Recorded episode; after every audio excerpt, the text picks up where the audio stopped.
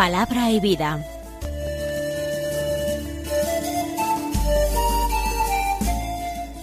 Con el padre Manuel Horta desde Sevilla.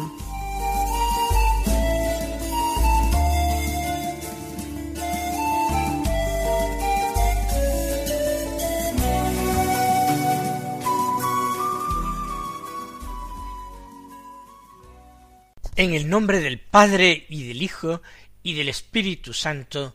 Amén. Alabados sean Jesús y María. Muy buenos días, queridos amigos, oyentes de Radio María y seguidores del programa Palabra y Vida. Hoy, este martes, debería ser el martes de la trigésimo primera semana del tiempo ordinario. Pero no lo es porque hoy la Iglesia celebra una importante solemnidad, la solemnidad de todos los santos. En esta solemnidad nosotros hacemos memoria, celebramos la fiesta de todos aquellos que se encuentran ya gozando en el cielo de Dios lo que nosotros llamamos la iglesia triunfante. Nosotros pertenecemos a la iglesia militante, a esa iglesia que todavía peregrina por este mundo, que camina atravesando estos valles de sombras, o, como decimos en la oración de la salve a la Virgen, este valle de lágrimas. Pero mirando a nuestros hermanos los santos, nos recargamos de esperanza, nos llegamos, llenamos de impulsos, de deseos de llegar también nosotros a nuestra meta. En cada santo, ya sean santos conocidos, canonizados por la Iglesia, o reconocidos oficialmente por la Iglesia, o sean esa inmensa multitud de santos desconocidos que la Iglesia no ha llegado nunca a proponernos como modelos de imitación, como ejemplo, eh, en parte quizás porque no conoce sus vidas, en ellos nosotros damos gracias y alabamos a Dios, porque recuerden ustedes que la palabra de Dios nos dice que sólo Dios es santo, sólo Él es santo. Y la santidad se constituye en una cualidad que él comunica a algunos de sus hijos, los hombres. Su santidad en Dios, quiero decir, es el amor. Y la santidad cristiana no es otra, no existe otra santidad cristiana más que la del amor. Y el amor heroico, el amor olvidado de sí, el amor que es negarse a sí mismo, el amor que es tomar la cruz en seguimiento del Señor, ese es el amor que debemos imitar, el que hoy celebramos como un gran regalo de Dios y como tal, como gran don de Dios, también lo agradecemos. La liturgia de la misa, como la de cualquier eh, domingo o fiesta de guardar, esta es una fiesta de guardar, es decir, de obligación de ir a misa, nos presenta tres lecturas. La primera no es del Antiguo Testamento, es una lectura del Nuevo Testamento, concretamente del libro del Apocalipsis. La segunda lectura es una lectura de una epístola, pero no de San Pablo, sino del mismo autor que la primera lectura, la primera epístola del apóstol San Juan. Y finalmente, el Evangelio es, según San Mateo, es el Evangelio de las bienaventuranzas. Y a pesar de ser un texto tan conocido, tan leído a lo largo del año litúrgico, nosotros vamos a tomarlos como primera materia de nuestra meditación. Así pues, en el capítulo quinto del Evangelio de San Mateo, los versículos 1 al 12, a la primera parte del versículo 12. Dicen así, en aquel tiempo, al ver Jesús el gentío, subió al monte, se sentó y se acercaron sus discípulos.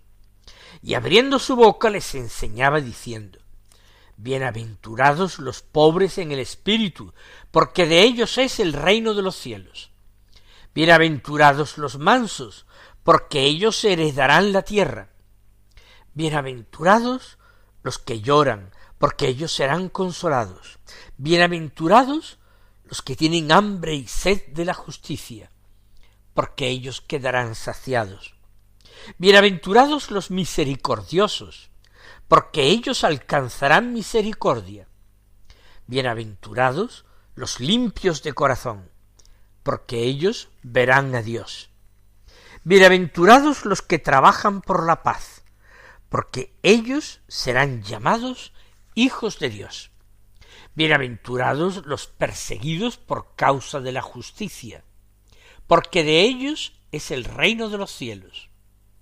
Bienaventurados vosotros cuando os insulten y os persigan y os calumnien de cualquier modo por mi causa. Alegraos y regocijaos, porque vuestra recompensa será grande en el cielo. Sobre las bienaventuranzas se han escrito largos, verdaderamente brillantes estudios y ensayos y libros eruditos. Por tanto, en el breve espacio de nuestro programa, que además es simplemente o pretende ser una ayuda para la oración, el acercamiento a la palabra de Dios, no podremos entrar en muchas profundidades, pero vamos a comentar algo las bienaventuranzas. Las bienaventuranzas no eran dirigidas a un público demasiado eh, restringido, a un público selecto, a un público iniciado. Las predica el Señor al ver el gentío.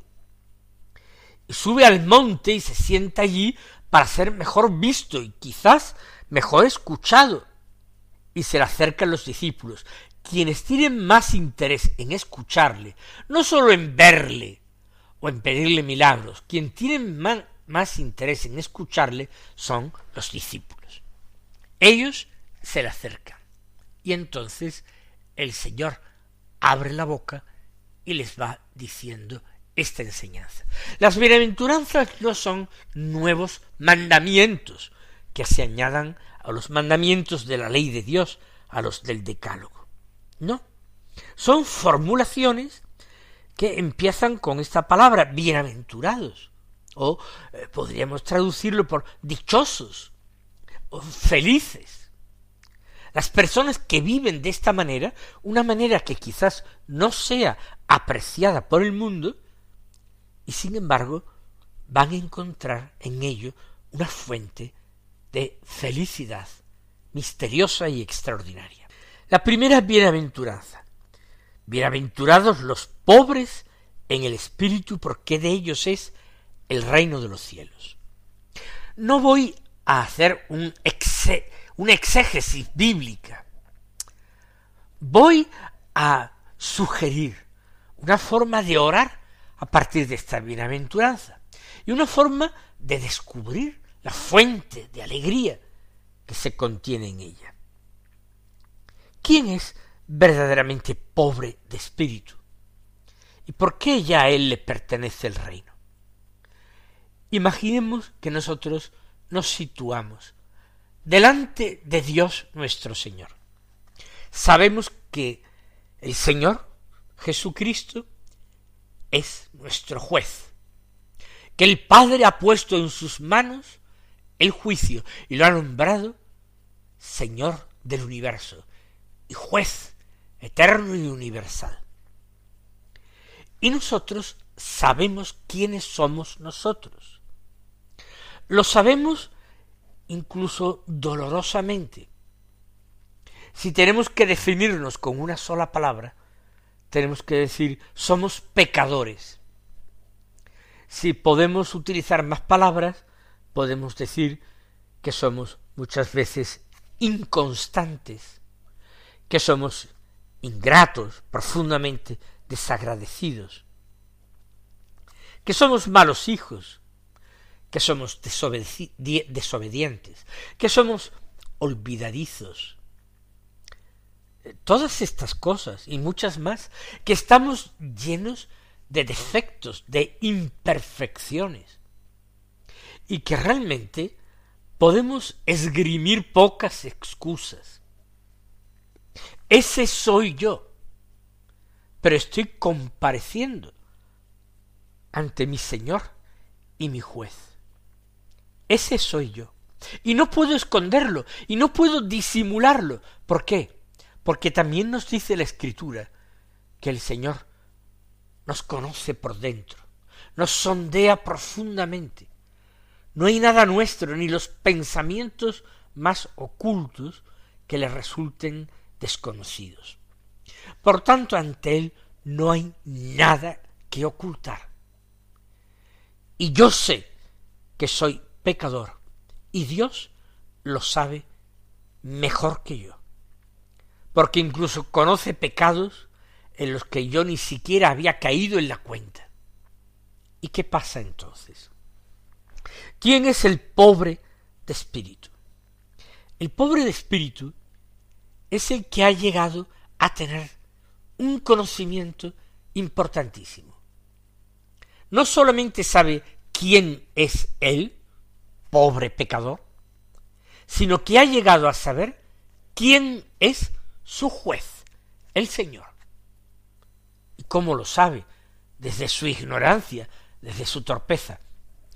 Pues porque el Señor se lo ha revelado, se lo ha revelado en la Escritura, no de una forma puramente subjetiva que pueda llevarnos a engaño. Dios le ha revelado quién es Él, quién es su juez, y su Señor. Y si también tenemos que decirlo en una sola palabra, así como nosotros nos aplicamos la palabra de pecador, ¿quién soy yo? Soy un pobre pecador. Si tengo que decir quién eres tú, puedo decir, tú eres bondad infinita. Puedo decir, eres misericordia sin límites. Eres el Dios fiel. Eres lleno de lealtad. Eres el Dios de la ternura. Eres el Dios profundamente comprensivo y tolerante. Y todas y cada una de estas palabras que yo pronuncio, las sé y las confieso ahora, porque las he escuchado en la palabra de Dios, porque es la palabra de Dios la que lo afirma.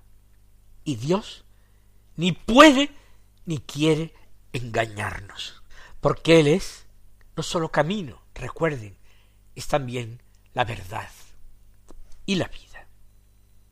Por tanto, yo soy pecador, tú eres la bondad infinita. Y ahora, ¿qué pasa en este juicio? Pues que yo le podré decir al Señor, desde mi profunda pobreza interior, desde mi profunda pobreza de espíritu, Señor, como tú sabes mejor que yo, yo he actuado como quien soy. Nada te puede haber sorprendido a ti, porque sabías quién soy, y por tanto mi comportamiento no te puede extrañar. He actuado como quien soy. Pero Señor, yo también tengo este conocimiento de ti. Y lo que te recuerdo, y lo que te pido, y lo que yo espero, es que tú te comportes y actúes como eres tú. Como todo eso que he dicho, porque lo sé y lo creo profundamente que eres tú bondad infinita, misericordia sin límites, comprensión, tolerancia, ternura, misericordia, lealtad. Actúa tú como quien eres, ya que yo también, cuando no tengo una especial ayuda tuya, actúo como quien soy. y darse cuenta de esto, y darse cuenta de que el juicio está ya ganado, porque tengo el mejor abogado. Sí, el mejor abogado. ¿Saben ustedes?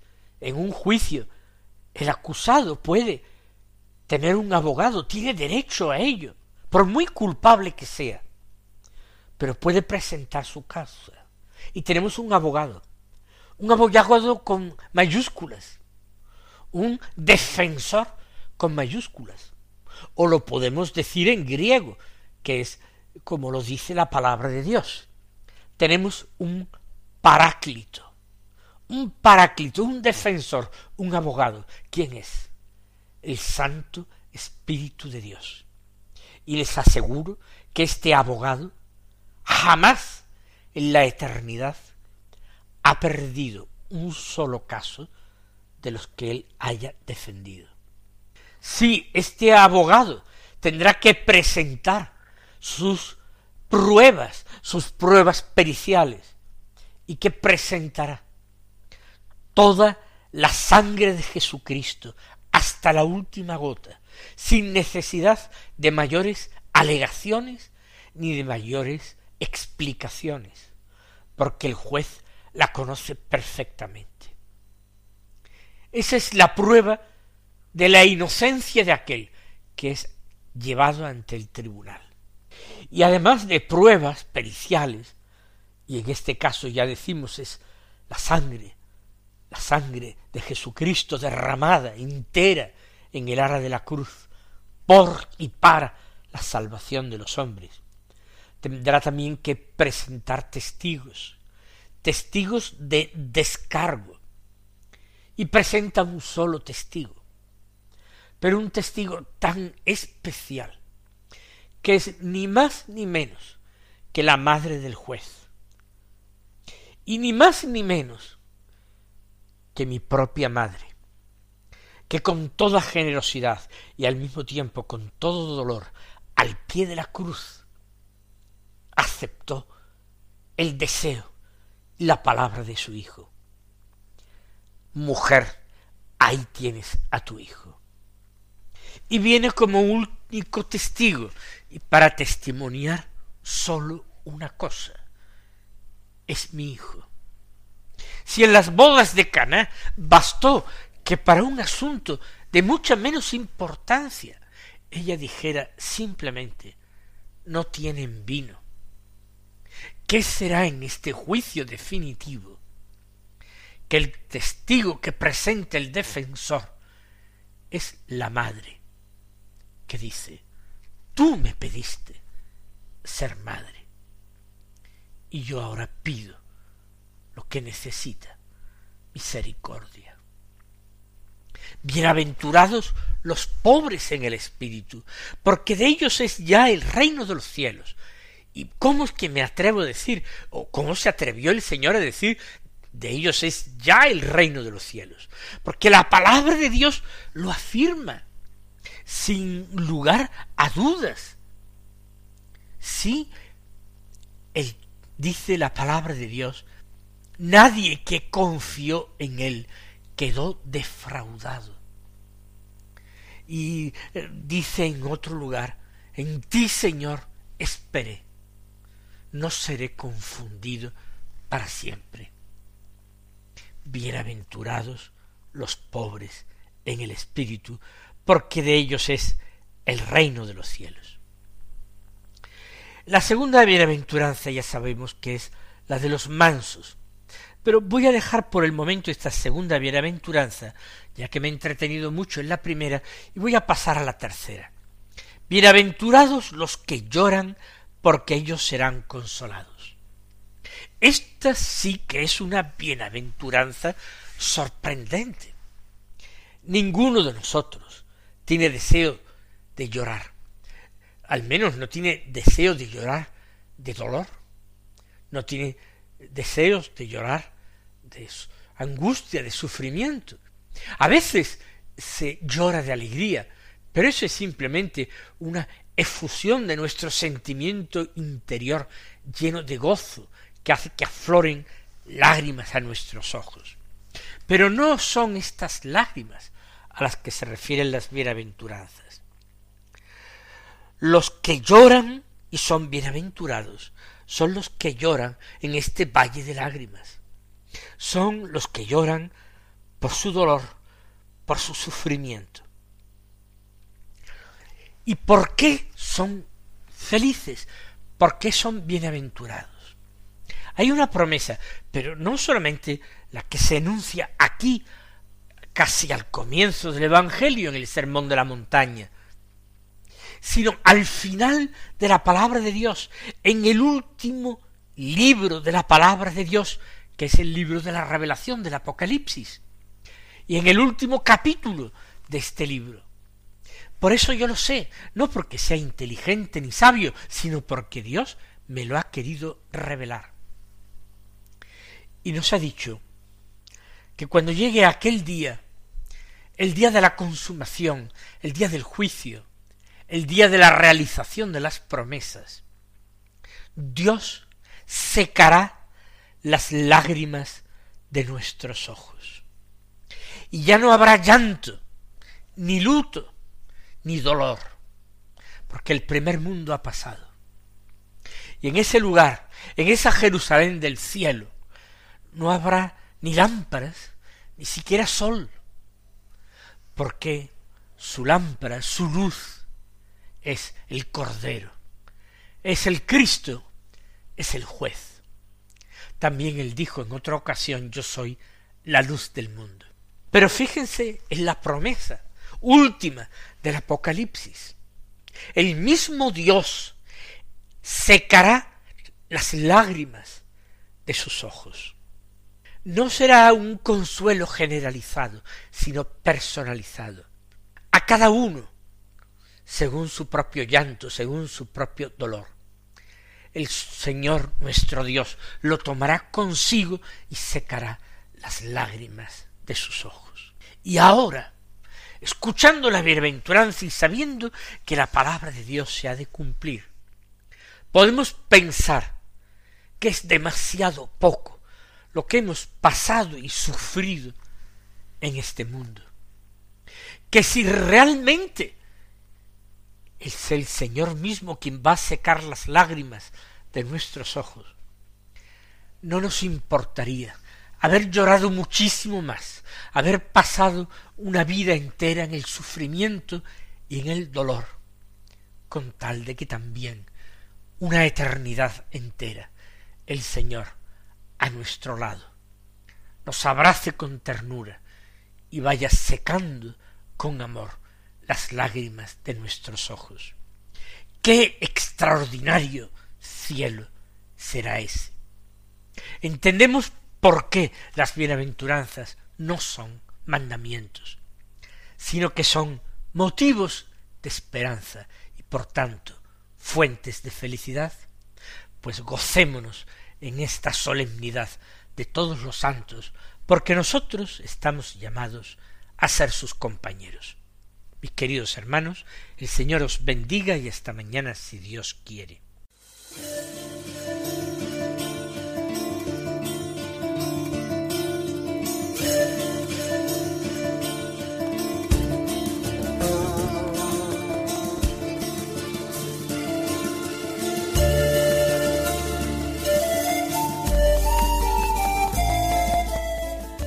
Concluye Palabra y Vida, un programa dirigido desde Sevilla por el Padre Manuel Horta.